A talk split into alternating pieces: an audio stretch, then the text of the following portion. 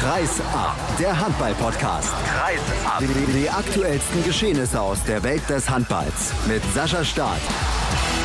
Es ist Zeit, mal wieder vorauszuschauen auf die kommende Saison der DKB Handball Bundesliga und heute befinden wir uns im Niemandsland, aber das heißt nicht im Niemandsland der Tabelle, sondern geografisch, denn das ist ja alles hier eingeteilt bei Kreisab in Regionen in der großen Vorschau und heute beschäftigen wir uns mit dem THSV Eisenach, mit dem VfL Gummersbach und mit dem Bergischen HC und darüber spreche ich mit Thomas Rademacher, der unter anderem für die Rheinische Post unterwegs ist. Hallo Tom. Hi Sascha. Ja, die vergangene Saison beim BHC war durchaus erfolgreich, kann man so sagen. Eine tolle letzte Spielzeit. Hat sich der Club so mehr oder weniger in der Bundesliga etabliert nach dem Aufstiegsjahr, wo man ja erst am Ende den Klassenerhalt klar machen konnte? Grundsätzlich gesehen auf jeden Fall, denn sie haben ja zu Hause unfassbar stark gespielt. Äh, von daher, da hat man ja gesehen, dass der BHC jeden schlagen kann. Auswärts würde ich das noch nicht so sehen. Das war sicherlich noch nicht auf Bundesliga-Dauerniveau. Denn äh, wenn es dann zu Hause nicht ganz so läuft, glaube ich, dann bekommt man doch noch Probleme.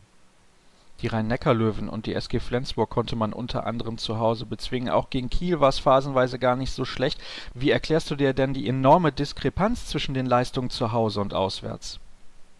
Ja, also zum einen ist es ja klar, geht es natürlich darum, dass äh, zu Hause steht das Publikum natürlich hinter einem. Das beflügelt natürlich jede Mannschaft. Das äh, muss ich dir nicht erklären. Das ist im Fußball so, im Handball vielleicht sogar noch stärker, weil das da einfach lauter ist. Das äh, Publikum hat ja noch viel mehr Einfluss aufs Spiel. Dazu kommt, dass der BHC ja so eine ja, so eine offensive 6 zu 0 spielt, die sich ja in eine 3-3 fast verwandelt oder in eine 3 zu 1 Deckung. Das heißt, das ist ja eine Deckung, die darauf auch angewiesen ist, ein bisschen Emotionen zu entfachen. Dass es halt darum geht, ja, sich gegenseitig anzufeuern. Und da hilft es natürlich noch umso mehr, wenn das Publikum hinter einem steht. Dazu kommt vielleicht auch, wobei das statistisch, meine ich, nicht belegbar ist, aber es, es kommt sicherlich auch dazu, dass ein Publikum, wenn, äh, wenn es auswärts eben ist und da ist eine 3-3-Deckung und die greift mal ein bisschen härter zu, weil da, darauf läuft es ja hinaus. Es geht ja dann um Zweikämpfe gewinnen. Dann greift die 3-3-Deckung da ein, dann bekommt man sicherlich als angreifendes Team eher mal den Pfiff, wenn äh, das Publikum dann eben brüllt, was ja eben zu Hause nicht der Fall ist. Ne? Ich glaube, das spielt alles da rein. Hast du denn von Coach Sebastian Hinze erfahren können, wie er diese Problematik in der neuen Saison lösen möchte? Es war ja jetzt zuletzt auch zu lesen, dass er sehr intensiv mit der Mannschaft an einer zweiten Deckungsformation gearbeitet hat, die man dann ja vielleicht in den Auswärtsspielen nutzen könnte anstelle dieser 3-3-Deckung. Ja, eine 5 zu 1 Variante ist da in der Mache. Ich weiß aber nicht, wie weit die jetzt schon ist, dass die in der Bundesliga zum Einsatz kommt. Da ist auch der Sebastian Hinze, glaube ich, eher ein bisschen konservativer schätze ich zumindest so ein. Er hat äh, in der Vergangenheit auch häufig davon gesprochen, dass wenn Kiel eine neue Deckungsvariante ausprobiert, dass die dann über dass die die Jahre lang trainieren oder Monate lang trainieren, bevor sie dann überhaupt mal in der Bundesliga zum Einsatz kommt. Ich kann mir das äh, sehr ähnlich vorstellen. Ich glaube, die, die, die Go-To-Variante wird weiterhin die 6 zu 0 ähm, äh, beziehungsweise die verschleierte 3 zu 3 Deckung eben sein. Nachdem wir dann jetzt auf die vergangene Spielzeit geblickt haben, gehen wir weiter und gucken ein wenig auf das, was sich im Sommer getan hat beim Bergischen HC. Wir schauen auf die Transfers und zunächst mal auf die Abgänge. Die beiden nennenswerten Abgänge sind Benjamin Meschke, der nach Leipzig gezogen ist, und Mario Huhnstock, der zukünftig für den HCR Lang auf die Platte gehen wird. Welcher dieser beiden Abgänge wiegt schwerer oder konnte man die eigentlich beide generell ganz gut ersetzen? Ja, aus meiner Sicht ist es ja schon so, der BHC ist mit drei Kreisläufern durch die Saison gegangen letztes Jahr. Max Weiß, Benny Meschke und Moritz Preuß. Und äh, ja, Max Weiß und Moritz Preuß, muss man ja schon sagen, sind da die bessere Wahl, haben die bessere Saison gespielt. Preuß ja sowieso mit wahnsinnigem Potenzial, wie man ja auch gesehen hat jetzt bei der Junioren-WM in Brasilien wenn man dann sagt, okay, dann, dann tun wir eben einen raus, um die Deckung zu verstärken, weil Benny Meschke war zwar solide in der Deckung, aber ist jetzt sicherlich nicht der Abwehrchef, den man sich dann eben wünscht, dann müsste man eben von den dreien den Benny Meschke nehmen und den hat es dann eben erwischt. Deswegen sehe ich das jetzt nicht dramatisch an, dass er geht. Ja, und bei der Torhüterfrage war es ja so, dass der Christopher Rudek geholt worden ist, relativ früh in der Saison. Und es war auch klar, dass er nicht dritter Keeper wird, denn der möchte auch Spielanteile haben, sich entwickeln, ist ja auch ein Spieler mit sehr hohem Potenzial, auch Junioren-Nationalspieler, auch äh, jetzt bei der WM viel gespielt. Und ähm, ja, also der wird seine Spielanteile haben wollen. Das heißt, es war klar, Jörg Gustafsson oder Mario Hunstock werden gehen. Und ja, letztendlich hat es eben den äh, Mario Hunstock erwischt. Ich glaube, das war relativ offen. Ich glaube auch, dass der BHC sich da fast verpokert hat zwischendurch, weil zwischendurch war auch zu hören, dass äh, Björkman Gustafsson auf keinen Fall bleibt, dass er das sogar selber gesagt hat. Das war also eine ganz spannende Geschichte da. Und ähm, ja, jetzt ähm, ist eben der Mario Hunstock weg, der jahrelang eben hier war. In dieser Hinsicht ist es ein bisschen traurig, weil es ja dann doch ein verdienter Spieler ist irgendwie für den Verein. Jetzt hast du gerade einen Namen schon genannt, der neu dazugekommen ist, Christopher Rudek, der kommt aus Dänemark, Junior Nationaltorhüter mit sehr, sehr viel Potenzial ausgestattet. Es gibt aber noch zwei andere Neuzugänge. Alexander Herrmann ist der eine und der Name, der lässt aufhorchen, denn es gibt bereits einen Herrmann, nämlich Max beim BHC, aber das ist der Bruder und der spielt auch nicht halb rechts, sondern der spielt halb links. Und dazu kommt noch Arce Jonowski, von La Rioja kommt er und ja, welche Position bekleiden die, beziehungsweise bei Hermann habe ich ja schon gesagt, welche Rolle sollen sie spielen in der kommenden Spielzeit? Ja, der Alex Herrmann bildet ja dann mit seinem Bruder Max so ein bisschen die österreichische Flügelzange. In der Mitte dann ja Viktor Schilagi. Also drei Österreicher dann im Rückraum. Das klingt natürlich erstmal schön. Und der ist ja mindestens genauso dynamisch wie sein Bruder Max, der Alex. Da, also da ist auf jeden Fall viel Potenzial. Ich denke trotzdem, momentan wird er dann noch auf der linken Seite ja, auf der linken Seite, also halb links zurückstehen hinter Fabian Gutbrot, der ja auch eine sehr starke Saison gespielt hat. Und äh, ich glaube, dass der in den meisten Spielen den Start dann bekommen wird. Also es wird nicht so leicht sein, an ihm vorbeizukommen, aber auf jeden Fall eine super Verpflichtung, wie man auch schon jetzt in den ersten Testspielen gesehen hat. Ähm, also der Alex Herrmann, ähm, der wird sich da schon etablieren, denke ich. Ja, und der Arche, oder ich nenne ihn ja gerne Ace, weil er ja so geschrieben wird, ist ja eigentlich ein Top-Name, ähm, Jonowski, der ist der neue Abwehrchef vom BHC. Das ist so genau die Position, die man, ja, die vielleicht ein bisschen auch fehlte, ne? Einer, der dann wirklich hinlangt, wo es wirklich weh tut, um an ihm vorbeizukommen. Da ist der Max Weiß natürlich auch äh, ein guter Mann für, aber da jetzt noch einen zweiten zu haben, der wirklich da so richtig zupackt. Entschuldigung, auch Max Hermann ist da ein guter Mann in der Abwehr, aber ne, also dann, der, der ist ja wirklich eine Bombe, der Jonowski. Äh, wenn man sich den anguckt, äh, da, da hat man ja schon Schiss vor. Also das wird die Rolle von ihm sein. Nachdem wir dann jetzt auf die Abgänge und die Neuzugänge geschaut haben, gucken wir mal auf die Erwartungen, die der BRC in der kommenden Spielzeit hat. Ist nur der Klassenerhalt das Ziel oder möchte man vielleicht noch ein, zwei Plätze nach oben klettern im Vergleich zur letzten Saison?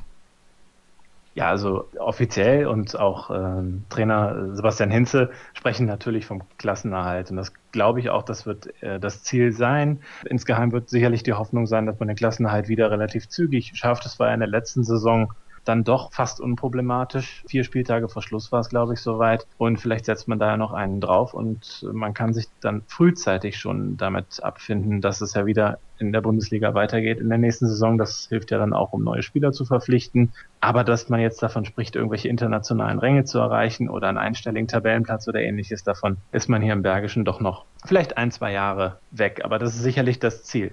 Das langfristige Ziel wird sein, auch vielleicht in Richtung einstelligen Tabellenplatz zu gehen. Nur das ist eben nicht so einfach in der Handball-Bundesliga. Das ist sogar relativ schwer, denn viele Clubs versuchen das seit vielen Jahren, sich in den Top Ten zu etablieren und es gelingt ihnen nicht wirklich. Aber wir schauen nochmal ein wenig auf den Spielplan und eine Personalie, die ich gerne noch ansprechen würde. Denn zu Saisonbeginn geht es auswärts zum SC Magdeburg, dann erwartet man die SG Flensburg-Handewitt und dann geht es nach Hannover. Kombiniert mit der Tatsache, dass Viktor Schilagi zum Ende der vergangenen Spielzeit ja verletzt war. Wie schwer ist der Auftakt und ist man nicht zu sehr abhängig vom österreichischen Spielmacher? Also Fakt ist, dass es der wichtigste Spieler ist für den Bergischen HC und der Viktor Schlagi wird zu 95 Prozent die ersten Spiele vom BHC verpassen. Also wahrscheinlich 100 Prozent inzwischen. Ich bin da gar nicht ganz sicher. Aber man muss davon ausgehen, dass er eben ausfallen wird und das äh, kostet den BHC Substanz. Auch wenn jetzt der Alexander Oelze in der Vorbereitung sehr, sehr, sehr guten Eindruck gemacht hat. Das ist ja der, der zweite Mann eben auf der Mitte. Kommt er nicht an die Qualität von einem Viktor Schilagi ran, kann er kann er aus meiner Sicht eben auch gar nicht, kann man von ihm auch gar nicht erwarten. Nur das äh, macht es natürlich schwerer, dann so ein ja, Spiele gegen Gegner, die etwas höher sind als Augenhöhe, wenn man äh, sich das mal nominell anguckt, zu bestehen. Da braucht man einfach einen Mann, der, ja, der, der Erfahrung hat, die Verantwortung in entscheidenden Situationen übernimmt. Also in der Regel braucht man Viktor Schilagi, um Top-Gegner in die Knie zu zwingen, auch zu Hause. Wir gucken ein wenig weiter, denn es gibt weitere neue Personalien, die aber nichts mit dem Sportlichen zu tun haben. Es gibt einen neuen Geschäftsführer, Philipp Tichy, der war allerdings vorher auch im Verein schon tätig Und es ist ein prominenter Mann dazugekommen, Frank von Behren, ehemaliger Kapitän der Nationalmannschaft und mittlerweile TV-Experte bei Sky. Wir wollen uns jetzt mal um Frank von Behren kümmern. Was ist denn seine neue Aufgabe und welche Erwartungen hat man genau an ihn innerhalb des Clubs? Hauptsächlich wird er im Marketingbereich eingesetzt werden. Das wird sicherlich auch dann natürlich die Erwartung sein, dass er ein paar Sponsoren ranbringt, auch eben aus dem Umfeld hier, denn der Verein ist ja in Solingen und Wuppertal beheimatet. Da kommt der Großteil der Fans eben her. Und äh, zum Bergischen Städtedreieck gehört ja zum Beispiel auch Remscheid, aber auch andere umliegende Städte wären ja für den BHC interessant, Hilden und so weiter. Und ich glaube, dass äh, da so ein bisschen der Fokus drauf liegt für den Frank von Bären, da vielleicht auch ein bisschen was im Sponsoring-Bereich zu bekommen und überhaupt das Interesse stärker zu wecken. Vielleicht auch im, ja, der Jörg Förste, der, der ja jetzt immer noch Finanzchef ist, also ist ja nicht mehr Geschäftsführer, aber immer noch da bei den Finanzen eigentlich äh, ja der erste Mann ist, äh, hat er auch gesagt, er möchte, dass äh, der BHC stärker im Remscheider Stadtbild zu sehen ist. Ich glaube, solche Dinge, darum werden sich hauptsächlich Philipp Tichy und eben Frank von Beeren kümmern. Frank von Beeren natürlich mit seinen Kontakten auch einfach interessant, um überregionale Sponsoren klarzumachen oder vielleicht auch den BHC so in Richtung äh, TV ähm, stärker zu verkaufen. Also ich glaube, dass es insgesamt darum geht, den BHC in seiner Außenwahrnehmung bekannter zu machen. Jeder kennt den THW Kiel, jeder kennt vielleicht auch den SC Magdeburg, aber wer kennt den Bergischen HC? Ne? Und das möchte man sicherlich ändern. Dazu soll auch eine neue Halle beitragen. Gibt es da neue Informationen über die Arena, die da geplant wird seitens des Clubs? Da habe ich jetzt konkret nichts, aber das ist auf jeden Fall, äh, wird immer wieder angestoßen. Auch damit hängt natürlich auch zusammen, dass der BRC im Winter diesmal ja gegen Kiel in der Lanxess Arena in Köln spielt. Ne, man möchte eben auch zeigen, dass da Bedarf da ist für so eine Halle, dass sich die Leute dafür interessieren. Wäre für Sponsoren natürlich auch viel interessanter mit Logen und so weiter. Ne, so eine Halle hier nicht zu groß natürlich, also keine 12.000 Leute oder so, aber 5.000 Zuschauer oder sowas in der Richtung. Eine schöne, schnucklige Halle ähm, würde sicherlich dem Bergischen Land gut tun, nicht nur für den Handball, äh, auch für andere Veranstaltungen. Und äh, ich glaube schon, dass das irgendwie kommt. Nur, naja, es hängt natürlich hier immer so ein bisschen auch daran, wer soll es bezahlen. Ne? Das ist die Frage, die sich viele Bundesligisten stellen, wenn es um die Planung einer neuen Halle geht. Aber auch da können wir, wie bei einigen Themen, sicherlich mal eine eigene Sendung drüber machen, denn das äh, kann man zu Tode diskutieren. Wir kommen zum Ende unserer Sendung, beziehungsweise richtig gesagt zum Ende der Vorschau auf die neue Spielzeit beim Bergischen HC. Und auch an dich gibt es unsere fünf Fragen und ich beginne direkt mit der ersten. In der neuen Saison freue ich mich am meisten auf. Moritz Preuß. Dieser Spieler darf sich auf keinen Fall verletzen. Viktor Schilagi. Dieser Akteur wird zum Spieler der Saison. Moritz Preuß. Der Verein landet am Ende der Saison auf Platz 12. Für den Handball in Deutschland wäre gut. Da bin ich wahrscheinlich ziemlich allein. Eine stärkere Amerikanisierung würde ich mir wünschen. Das heißt, irgendwie ein Playoff-Format am Ende oder ähnliches. Das würde mir persönlich sehr gut gefallen. Oh, das ist eine interessante Meinung. Die gehen meistens in andere Richtungen, die Äußerungen zu diesem Thema. Tom, ich danke dir trotzdem recht herzlich für deine Einschätzung zum Bergischen HC, einer Mannschaft, die noch relativ unbekannt ist, aber vielleicht dann auch in der kommenden Saison dazu beitragen kann, mit den sportlichen Leistungen, dass der ein oder andere Handballfan in Deutschland mehr auf diese Truppe aufmerksam wird. Wir sind natürlich noch nicht am Ende unserer heutigen Ausgabe. Der VfL Gummersbach und der THSV Eisenach warten noch auf euch und die gibt's gleich dann nach einer kurzen Pause. Vom Bergischen geht es ins Oberbergische. Wir sprechen über den Altmeister, den VfL Gummersbach. Und wie schon im Vorjahr habe ich mir dazu Andrea Knitter eingeladen. Sie schreibt für die Oberbergische Volkszeitung bzw. den Oberbergischen Anzeiger. Hallo Andrea. Hallo, Sascha. Ja, die Vorsaison beim VfL Gummersbach, die lief eigentlich relativ ruhig und souverän und locker ab. Es gab keine großen Probleme innerhalb der Mannschaft. Das hat alles sehr homogen und gut gewirkt. Am Ende war es dann Platz 10, punktgleich mit den Mannschaften auf den Plätzen 8 und 9, der HSG Wetzlar und dem HSV Hamburg. War man denn zufrieden in Gummersbach mit dem, was man in der letzten Spielzeit da gesehen hat? Insgesamt ja. Es war vor allen Dingen so überraschend, dass das alles so gut und so schnell funktionierte. Und äh, man konnte das auch sehen an den Zuschauerzahlen, an der Begeisterung, die der Handball ausgelöst hat. Die Halle war immer, wurde, je länger die Saison dauerte, desto öfter war die Halle ausverkauft. Und auch die Begeisterung für die Mannschaft äh, war sehr groß, sodass man eben auch mal verzeihen konnte, wenn mal was nicht so gut lief. Und ähm, klar, unterm Strich war natürlich schade, das letzte Spiel in Hamburg trotz hoher Führung noch abzugeben. Aber unterm Strich waren alle, glaube ich, hier sehr zufrieden. Kann man sagen, dass in Gummersbach eine neue Euphorie entstanden ist, seitdem man in die neue Halle gewechselt ist?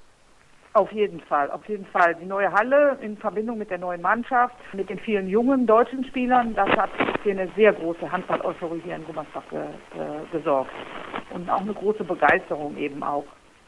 Vielleicht können wir dann auch mal sportlich betrachten, was denn so funktioniert hat alles in der vergangenen Spielzeit. Warum hat es so geklappt in Gummersbach, so reibungslos möchte ich vielleicht sogar sagen, weil die Mannschaft einen großen Schritt meiner Meinung nach nach vorne gemacht hat und es gab nicht mehr diesen Druck in Richtung Abstiegskampf. Das hat man ja völlig vergessen lassen, was in den Jahren zuvor der Fall gewesen ist. Ja, das stimmt. In den Jahren zuvor hat der VfL ja immer gegen den Abstieg gekämpft und ja auch im letzten Moment immer erst die Kurve gekriegt. Und das war dieses Jahr nicht so. Was gut geklappt hat, ist, dass der VfL sehr klug eingekauft hat, sehr klug die Mannschaft zusammengestellt hat, weil die einfach miteinander sehr stark harmonieren. Also gab natürlich ein paar Schwachstellen, aber insgesamt hat das eigentlich sehr gut funktioniert. Und das liegt eben auch daran, wie die Mannschaft zusammengestellt wurde. Dass es eine Altersstruktur gibt, die gut zusammenpasst und auch vom Charakter, dass die Spieler sehr gut zusammenpassen. Jetzt hast du gerade gesagt, es gibt auch Schwachstellen. Bevor wir jetzt nur loben beim VfL Gummersbach, was waren denn die Schwachstellen? Zum Beispiel der Kreis war einfach eine Schwachstelle. Also das fand ich, da haben sie jetzt ja auch dieses Jahr noch einen Spieler verpflichtet. Das ist, war schon sehr wichtig. Vom Kreis kam einfach ein ähm, bisschen zu wenig. Das war man ja, war eigentlich sonst in den Jahren zuvor, war das ja mit Robert Gunnarsson immer eigentlich auch eine gut besetzte Position. Und da fand ich, da war letztes Jahr ein bisschen Nachholbedarf. Und das hat man da auch, hat ja dann der Manager Frank Flatten und auch der Trainer Inge Kotagic haben ja darauf reagiert und mit Pevnov mit Evgeny Pevnov, der von den Füchsen gekommen ist, ja auch einen wirklich guten Kreisläufer verpflichtet. Das kann man absolut so sagen. Der hat ja auch schon für mhm. einige Vereine in der Bundesliga gezeigt, ja. dass er ein guter Mann ist. Aber wir schauen zuerst mal auf die Spieler, die den Verein verlassen haben. Dort finde ich in der Liste Joachim Larsson. Das ist auch ein Kreisläufer gewesen, der mittlerweile für GWD Minden spielt. Und Philipp Jäger ist zu einem Verein gegangen, der mir absolut gar nichts sagt. Deswegen, bevor ich den hier falsch ausspreche, lasse ich den einfach weg. Aber glaube ich das nicht weiter ja, erwähnenswert. Einer, der ja. erst in der Relegation die Klasse gehalten hat in Frankreich, ne? Ja, das kann sein. Da bist du, glaube ich, besser ja. informiert als ich. Aber entscheidend ist der Abgang von Joachim Larsson. Aber du hast ja Jewgeni Pevnov auch schon angesprochen. Sprich, man wird jetzt Joachim Larsson keine Träne hinterher weinen. Ja, das hört sich immer so hart an, keine Träne hinterher weinen. Aber ähm, ich habe äh, Evgeny Pevnov am Wochenende gesehen im Pokal gegen Erlangen und das war schon richtig, richtig gut und auch wirklich ein Schritt nach vorne. Und wobei man eben auch das Gefühl hatte, dass Alexander Becker, der ja in der letzten Saison noch ein bisschen blass geblieben ist als zweiter Kreisläufer, auch davon profitiert, von dem neuen Kreisläuferspiel des VfL und auch die gegnerische Deckung stellt sich ja jetzt ganz anders darauf ein und äh, das ist eigentlich für beide gut. Ich meine, Pevnov ist einfach sehr präsent, und äh, von den Gegnern eigentlich gar nicht zu stoppen. Also er hat fünf Tore gemacht gegen Erlangen, das wäre ja schon mal ein richtiger Maßstab erst am Wochenende und auch alle sieben Meter rausgeholt, weil er einfach den Ball immer fängt und auch immer verwertet kann und sonst nur durch den V gestoppt wird. Das war schon sehr schön anzuschauen. Wahrscheinlich ist auch die Rolle als zweiter Kreisläufer für Alexander Becker ein bisschen besser gemacht als die als Nummer 1 auf dieser Position. Ich glaube, darauf können wir uns einigen. Wir haben aber noch zwei ja. weitere Neuzugänge. Einmal Florian ja. Baumgärtner, der kommt vom FC Barcelona, Rückraum rechts, Jahrgang 95 und Christian ja. Zufelde, Jahrgang 88, links außen, kommt von Eintracht Hildesheim. Welche Rolle können diese beiden Akteure in der kommenden Saison beim VfL spielen? Ich glaube, dass Florian Baumgärtner, der ist ja erstmal in Ferndorf, da muss man erstmal abwarten. Der ist ja nicht vom FC Barcelona erste Mannschaft gekommen, sondern FC Barcelona zweite Mannschaft. Und so wie ich ein bisschen recherchiert habe, ist das ja mehr eher so Oberliganiveau gewesen, wo er gespielt hat. Und man muss jetzt erstmal abwarten, wie er sich in Ferndorf macht. Er muss auch sicher körperlich noch ein bisschen zulegen. Da wird er sehr viel Spielpraxis kriegen und Ferndorf spielt ja zweite Liga da muss man erstmal abwarten. Im Moment würde ich sagen, dass das vielleicht diese Saison noch gar nichts wird auf der halbrechten Position, aber das weiß man eben nicht, wie er sich entwickelt. Christian Zufelde. War ja sehr wichtig, eben weil ja der Philipp Jäger auch weggegangen ist und der VfL im eigenen Nachwuchs noch im Moment noch niemanden hat, der hinter Raul Santos die zweite Position spielen kann.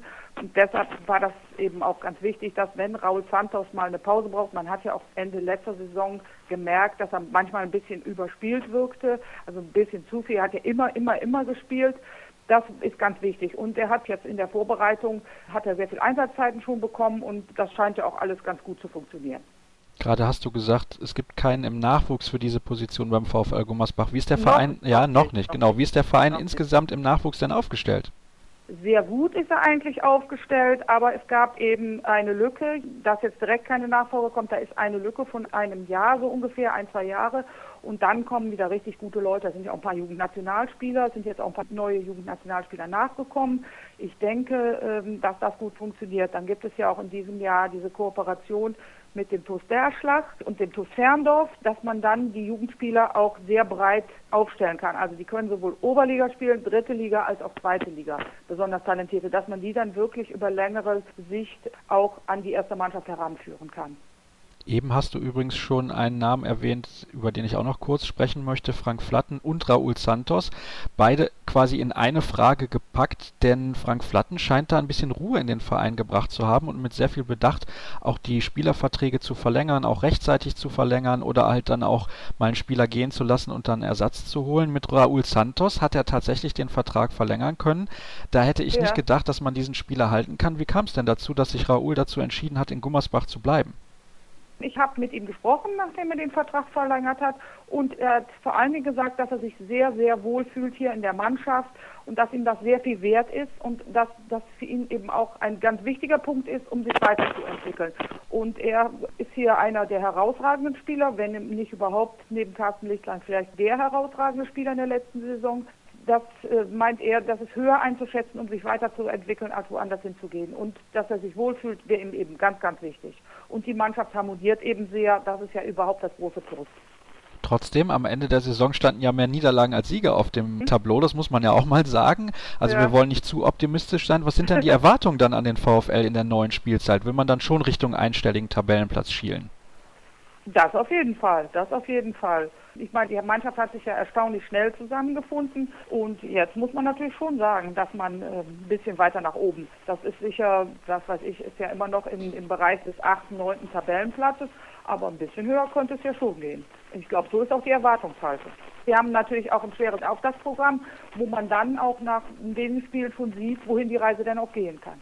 Du hast es jetzt gerade gesagt, das Auftaktprogramm. Zum Auftakt mhm. selbst spielt man in der Westfalenhalle in Dortmund gegen den THW Kiel. Da möchte man, glaube ich, auch so ein wenig an alte Zeiten erinnern, an Europapokalzeiten, wo man da sehr große Erfolge feiern konnte.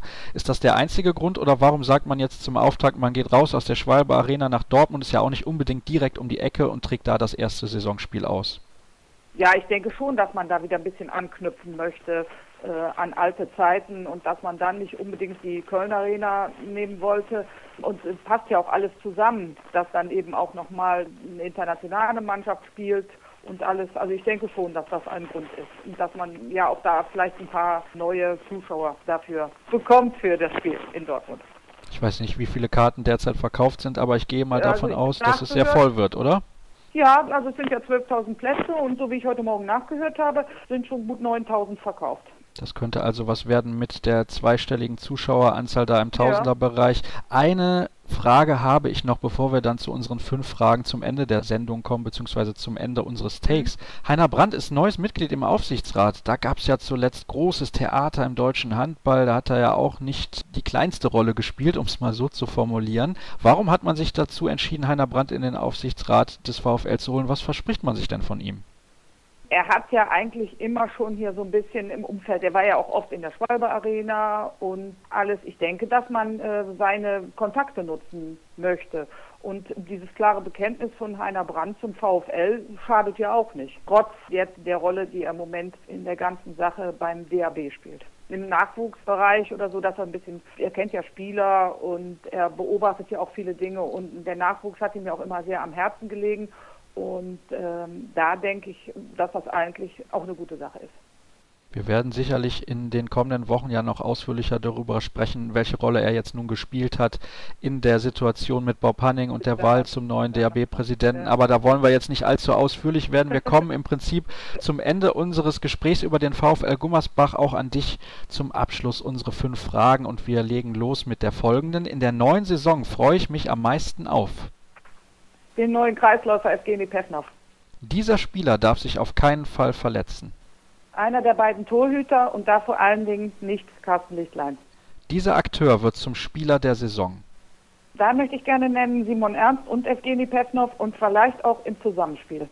Der Verein landet am Ende der Saison auf Platz 8. Für den Handball in Deutschland wäre gut. Eine olympische Medaille. Oh ja, in der Tat, das wäre allerdings sehr, sehr gut. Das würde, glaube ich, auch dem Handball in Deutschland, was die Präsenz angeht, deutlich, deutlich weiterhelfen. Andreas, Ja, schön, sehr. dass du die Zeit gefunden hast, uns den VfL etwas näher zu bringen. Ich glaube, in Gummersbach hat man da eine sehr solide Truppe beisammen und wenn alles rund läuft, dann kann das eine ziemlich erfolgreiche Saison werden. Das wünscht sich sicherlich auch der nächste Club, über den wir nach einer kurzen Pause sprechen, der Aufsteiger. THSV Eisenach ist gleich das Thema hier bei Kreisab. Einen haben wir noch in unserer heutigen Vorschau auf die neue Saison und das ist ein alter Bekannter, der THSV Eisenach, der nach einem Trainerwechsel doch noch den erhofften Sprung in die Belletage des deutschen Handballs geschafft hat und über diesen Verein spreche ich jetzt mit Dirk Pille von der Thüringer Allgemeinen. Hallo Dirk. Hallo. Ja, ich habe es gerade eben schon angesprochen. Es gab einen Trainerwechsel in der vergangenen Spielzeit in Eisenach. Zunächst war Adalstein Aljofsson der Trainer und dann auf einmal Velimir Petkovic, der viele, viele Jahre in Göppingen an der Seitenlinie gestanden hat. War das der Grund, warum man da rechtzeitig noch die Kurve bekommen hat für den Erstligaaufstieg? Definitiv würde ich sagen. Also Petkovic mit seiner Erfahrung und mit seiner Energie, die er da doch mitgebracht hat, hat äh, den THSV da wieder in die Spur gebracht, obwohl die Mannschaft prinzipiell nach dem Bundesliga-Abstieg zusammengeblieben war und auch einen relativ stabilen Handball gespielt hat, nur Anfang der Saison durchaus Probleme hatte. Und als dann äh, der Abstand zur Spitze immer größer wurde, hat der Verein dann reagiert. Das war prinzipiell auch richtig so und hat dann völlig überraschend den Herrn Petkovic an Land gezogen. Also das hätte in Eisenach niemand geglaubt, dass so ein renommierter Trainer sich das in Eisenach antut und das versucht. Aber Petko ist von Anfang an mit offenen Armen aufgenommen worden und hat durch sein hartes Training die Mannschaft wieder in die Spur gebracht und dann schließlich auch in die Spitze der zweiten Liga zurückgeführt. Du sagst also ganz klar, ohne ihn wäre der Aufstieg nicht möglich gewesen, weil es diese Wende einfach gebraucht hat. Ganz genau, ganz genau. Also diese Energie, dieses harte Training, dieser, diese neue Ansprache, die hat, hat diese Mannschaft aus ihrer Agonie gerissen, in die sie da gefallen war. Und plötzlich spielt er Eisenach wieder den, den Handball, den sie können. Und das ist eindeutig ein Spitzenhandball in der zweiten Bundesliga gewesen. Also ist die Mannschaft vielleicht auch ein bisschen zu äh, lasch an die Situation rangegangen, dass man gedacht hat, ja, wir kommen aus der ersten Liga. Die Mannschaft, wie du eben erwähnt hast, ist größtenteils zusammengeblieben und dann können wir mit 80 Prozent Einsatz trotzdem wieder den Aufstieg schaffen? Das glaube ich nicht. Ich glaube, das war eine Kopffrage, eine reine Kopffrage. Also äh, das ist ja wie man manchmal auch im Fußball, man kann den Schalter plötzlich nicht umlegen und genauso ist es dieser Mannschaft ergangen. Sind relativ einem haushohen Sieg in Rostock reingegangen in die Saison und danach passierte dann plötzlich nicht mehr viel. Dann haben sie wichtige Spiele in den letzten Minuten verloren. Also niemals 60 Minuten stabil gespielt und das war das war der der Punkt, äh, warum Eisenach dann plötzlich im Mittelfeld versunken war. Und Petkovic hat das einfach wieder geweckt, hat natürlich auch seine Zeit gebraucht. Also er, er hat bestimmt bis äh, Weihnachten, also zwei Monate gebraucht, bis die Mannschaft sein System, seinen Stil angenommen hatte und dann auch wieder in die Erfolgsspur zurückkehrte. Und dann gab es ja eine Siegesserie. Ich weiß gar nicht mehr, äh, wie viele Siege es am Ende waren, aber 13, 14 Siege in Folge. Also äh, da war Eisenach dann wieder ganz, ganz weit vorne und musste sich dann zum Schluss auch gegen Leipzig nicht verstecken. Du hast es gerade gesagt, eine weitere Mannschaft, die ja auch aus dem Osten kommt, der SCDHFK Leipzig, ist auch aufgestiegen und mit denen konnte man gegen Ende mithalten. Warum konnte man denn sportlich dann mithalten? Welcher Akteur ist derjenige gewesen, für alle, die die zweite Liga nicht so intensiv verfolgt haben, der den THSV da mehr oder weniger wieder in die erste Liga geworfen hat? Ja, das war witzigerweise Ivis Jurz, der Lette, der, der dann nach diesem Gerichtstrara in den letzten Wochen zur DFK nach Leipzig gewechselt ist. Also an ihm würde ich das fast äh, manifestieren. Die Torleute auch sehr gut gehalten, Willardsen und Gorobczuk, die dann auch weggegangen sind. Aber äh, Ivis Jurz war der Führungsspieler in diesem Moment, der Eisenach zum Aufstieg geführt hat. Jetzt hast du drei Namen genannt, die alle nicht mehr das Trikot des THSV Eisenach tragen. Wie will man diese Spieler denn ersetzen, beziehungsweise welcher von diesen Spielern wird besonders schwer zu ersetzen sein, jetzt unabhängig von den neuen Namen? Das ist das große Problem des Vereins. Er musste diesen, äh, diesen Umbruch äh, tätigen, also er musste ältere Spieler gehen lassen und hat natürlich mit Jürz und äh, Bjarki Ellison, dem Top-Torjäger der zweiten Liga, der zu den Füchsen gewechselt ist, auch ganz, ganz äh, schwere Verluste äh, erlitten. Und die jetzt wieder auszugleichen, das wird das interessante Momentum in dieser Saison werden, ob äh, Petkovic die richtigen geholt hat. Also äh, ansonsten hat Eisenach ja noch Thomas Klenark verloren, aber der ist auch schon 33, war mehrfach verletzt. Kürz Lilienfels, der nach Coburg gegangen ist, 32. Hannes Jonsson, der jetzt in, in Wien Spielertrainer ist bei Westwien mit 35. Also das sind schon alles ältere äh, Spieler, die da weggegangen sind. Und René Willertsen, ein Top-Torwart, ist nach Melsung gegangen. Das sind so Verluste, Dena Janima zum HSV Handball, das sind Verluste, die man, wo man nichts machen konnte dagegen. Wenn solche Clubs rufen, dann gehen die Spieler halt. Aber entscheidend wird jetzt sein, äh, wie die Neuen einschlagen und äh, wie schnell Petkovic das hinkriegt, dass die, äh, dass die Mannschaft wieder als Mannschaft agiert. Jetzt schauen wir dann mal auf die Neuzugänge, wo wir über für Eisenacher Verhältnisse sehr hochkarätige Abgänge gesprochen haben. Ich würde behaupten, den ein oder anderen Spieler im Handball kenne ich dann doch. Ich kenne keinen einzigen dieser Neuzugänge. Kannst du uns ein bisschen was über diese Spieler erzählen? Denn ich glaube, vielen anderen geht es auch so. Mhm. Also wir haben zum Beispiel Duško Celica, einen bosnischen Nationalspieler von RK Zagreb. Also der soll Jurz ersetzen. Das könnte eine richtige Rückraumrakete werden. 28 Jahre, hat also auch schon eine gewisse Erfahrung. Also wenn er sich in der Bundesliga wohlfühlt, wenn er das schnell kapiert, das System Bundesliga, dann könnte aus dem richtig was werden. Dann einen routinierten Torwart, 34 Jahre, Svetislav Verkic, ein Serbe, der von Tatran Preschow kommt, aus der Slowakei, also auch ein sehr erfahrener Mann. Und dann ein äh, 2,7 Meter Russen, Asad Valjulin von Lokomotive Tscheljabinsk, also ein junger Mann mit 25. Also da versprechen sich die Eisenacher viel von und er hat in der Vorbereitung jetzt schon äh, viele, viele Tore gemacht. Also da ist auch was zu erwarten. Dazu kommt Dirk Holzner, der zweitbeste Torschütze der zweiten Liga aus Saarlouis, der unbedingt erste Liga spielen wollte und nach Eisenach gewechselt ist.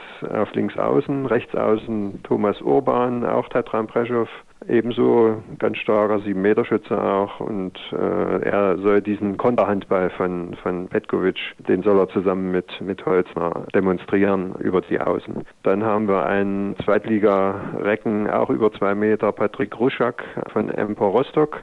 Der ist im Moment allerdings verletzt, hat sich gleich im ersten Training ein Bänderriss zugezogen und wird so Ende September wahrscheinlich wieder zur Verfügung stehen. Und dann haben wir noch Bogdan Kricitoiu, ein Rumän, der in Friesenheim Bundesliga gespielt hat, auch Rückraum rechts, also da ist dann Eisenach nicht schlecht besetzt.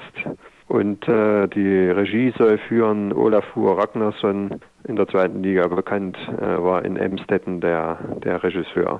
Also das sind alles keine schlechten Jungs, nur die Frage ist, wie schnell kriegt Petkovic da draußen eine Mannschaft zusammen, die wirklich Bundesliga tauglich ist. Und es geht ja schon los, deswegen viel Zeit hat er dafür leider nicht.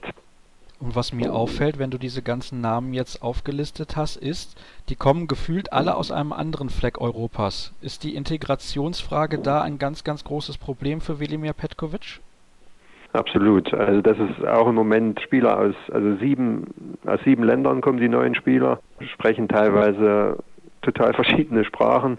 Also, also es ist so, dass sie sich gegenseitig mit Übersetzungen helfen, dass andere Spieler mit übersetzen. Aber im Training wird Deutsch gesprochen, sagt Petkovic, und das müssen die Spieler so schnell wie möglich lernen. Das wird keine leichte Aufgabe, glaube ich, für so einen großen Mix an verschiedenen Sprachen da in Eisenach. Ja, wir wollen natürlich auch nochmal auf die Geschehnisse abseits des Spielfelds blicken, beziehungsweise müssen das in Eisenach leider tun, denn es gab ja eine große Diskussion um die Halle, um die Werner-Assmann-Halle, eine traditionsreiche Spielstätte, auch schon in der Handball-Bundesliga erprobt über viele Jahre. Aber es haben sich die äh, Voraussetzungen ein wenig geändert. Die Liga möchte professioneller werden und die Halle reichte auf einmal nicht mehr aus. Es gab ja vor zwei Jahren da schon diese Kompromisslösung, dass man dann auch Spiele in Coburg hat austragen müssen. Jetzt gab es dann wieder Diskussionen. Jetzt wurde dann auch eine Lösung im Sinne des Handballs, wie ich finde, gefunden. Aber so richtig zufrieden ist man damit irgendwie doch nicht. Wie geht das Ganze am Ende dann aus? Was kann man erwarten? Gibt es dann irgendwann mal eine neue Halle auch in Eisenach? Also es wird mit Sicherheit einen Hallenumbau geben, nur der war eben nicht äh, in diesem Jahr schon möglich. Es wird also nächstes Jahr die Halle umgebaut, auch Sitzplätze erweitert. Jetzt sind es ungefähr 3000, die reingehen. Danach sollen es mindestens 4000 sein, was für Eisenach natürlich auch wirtschaftlich ein Erfolg ist. Das Land hat zugesichert, diesen Hallenumbau mitzufinanzieren und der THSV übernimmt den Anteil der Stadt Eisenach, die leider kein Geld mehr hat, in Höhe von einer Million Euro. Also das wird sicherlich mit einem Kredit dann abgesichert werden, aber das ist ein ganz wichtiger Schritt für Eisenach, in Zukunft auch erste Bundesliga spielen zu können. Und für dieses Jahr ist Ihnen Gott sei Dank äh, auf dem Rückweg von einer Verzweiflungssitzung, also als Ihnen gesagt wurde, ihr könnt nicht erste Bundesliga spielen, ihr müsst in eine andere Halle ziehen, was für Eisenach fast unmöglich gewesen wäre wirtschaftlich. Also sie hätten sonst, ich glaube, dass den Aufstieg gar nicht wahrnehmen können, weil weder in Erfurt noch in, äh, in Hessen noch in Coburg, das sind alles viel zu große Entfernungen, äh, die die Fans sicher nicht mitgemacht hätten. Und äh, auf diesem Heimweg haben sie sich überlegt, äh, wir brauchen ja nur eine zweite Tribüne auf der anderen Seite. Und auf der anderen Seite hatte man schon ein Loch in die Wand gesprengt, um dem Fernsehen äh, Möglichkeiten zu geben, von dort die Kameras aufzustellen. Und äh, dann sagte der Manager, dann bauen wir doch einfach in dieses Loch eine kleine Tribüne rein mit sieben Sitzreihen. Und gesagt, getan. Die 140.000 Euro haben sie aufgebracht und in dieser Woche ist die Tribüne fertig und Eisenach kann den Regeln gemäß mit einem kleinen Trick erste Liga spielen. Hast du das schon gesehen? Wie sieht das aus? Also das ist dieses, dieses Loch existiert noch, wo die Kameras standen und dort in diesem Loch sind halt sieben Sitzreihen integriert und äh, da kann man dann einigermaßen vernünftig aufs Feld schauen dann hoffen wir mal, dass es da auch eine vernünftige Dauerlösung gibt, denn es wäre schon schön, wenn der THSV in seiner, ich habe es eben gesagt, Traditionsspielstätte auf jeden Fall die Spiele austragen kann. Trotzdem passt es dann auch dazu, dass diese Geschichte mit Ivis Jutz dann auch noch dazu kam, also eine weitere Sache, wo man sich irgendwie über Anwälte unterhalten musste und das nicht vorher irgendwie sachlich klären konnte? Ja, Alvis Jotz ist sicher ein ganz bitteres Thema für den THSV Eisenach. Petkovic hat mir vor wenigen Tagen nochmal gesagt, also er bedauert das unendlich, dass äh, ihm dieser Spieler fehlt, weil Jotz wirklich der Führungsspieler in den letzten zwei Jahren gewesen ist. Und er wollte auch nicht, dass Jotz gesperrt wird, aber es war leider nicht anders möglich, weil Leipzig einfach kein Einsehen hatte und da zu einer wirtschaftlichen, also finanziellen Lösung bereit war. Und der Richter musste sozusagen erst androhen, Eisenach recht zu geben in diesem, in diesem Verfahren, bis DFK Leipzig dann äh, eingelenkt hat und dem THSV eine ungenannte Summe für Iris Jutz bezahlt hat. Alles in allem, glaube ich, hätten beide Seiten das lieber anders gelöst. Ich glaube, darauf können wir uns auf jeden Fall einigen. Wenn ich mir das jetzt alles so anhöre, muss ich sagen, ich glaube, es wird sehr, sehr schwer für den THSV Eisenach in der Bundesliga zu bleiben. Wie schätzt du die Chancen ein, dass das mit dem Klassenerhalt, und ich denke, das ist das klare Saisonziel, dann etwas wird? Also ich schätze, die äh, Voraussetzungen sind nicht wesentlich besser als beim ersten Aufstieg. Äh, das Einzige ist, dass sich im Training bisher nur einer verletzt hat, also dass er doch auf den vollen, weitgehend vollen Kader zählen kann und dass eben Petkovic an der Spitze dieser Mannschaft steht als Trainer. Und Petkovic erklärt immer wieder gebetsmühlenartig, dass er in seinen 16 Jahren solche Situationen in Wetzlar, in Göppingen und so weiter schon, schon öfter gehabt hat und er fest überzeugt ist, wenn die Mannschaft den Kampfgeist aufbringt, den er erwartet und sein System System umsetzt, dass sie dann auch die Klasse halten werden. Und ich bin da, sage ich mal so, vorsichtig optimistisch, weil die Hälfte aller Mannschaften in dieser Liga durchaus gegen den Abstieg spielen könnte. Das klingt verhalten, aber wir schauen mal, was am Ende bei dir rauskommt mit deiner Platzierungsvorhersage. Und damit kommen wir zu unseren fünf Fragen zum Abschluss der heutigen Sendung. Und es geht los mit, in der neuen Saison freue ich mich am meisten auf. Ich freue mich am meisten auf ganz große Heimspiele in einer Eisenacher Arena, die überkochen wird. Dieser Spieler darf sich auf keinen Fall verletzen. Duschko Celica, der Rückraum Linke. Dieser Akteur wird zum Spieler der Saison. Da glaube ich auch an Duschko Celica und vielleicht Asad Valjulin, einer von beiden. Der Verein landet am Ende der Saison auf Platz? Gerade so auf dem Nichtabstiegsplatz. Für den Handball in Deutschland wäre gut. Für den Handball in Deutschland wäre gut, wenn sich die Funktionäre etwas besser verstehen würden. ganz klar die Lieblingsantwort aller Kollegen in dieser Woche. Ich danke dir recht herzlich, Dirk, für deine Zeit und deine Expertise zum THSV Eisenach. Für heute war es das. Aber ein paar Teams fehlen uns ja noch, nämlich die aus den Metropolen aus dem Osten, Magdeburg, Berlin und Leipzig. Und auf die schauen wir dann morgen in unserer nächsten Sendung. Wer alle Infos dazu und generell zu unserer Sendung haben will, der findet sie natürlich dann auf facebook.com slash kreisab oder auf twitter at kreisab.de. Ansonsten sage ich danke fürs Zuhören und bis morgen.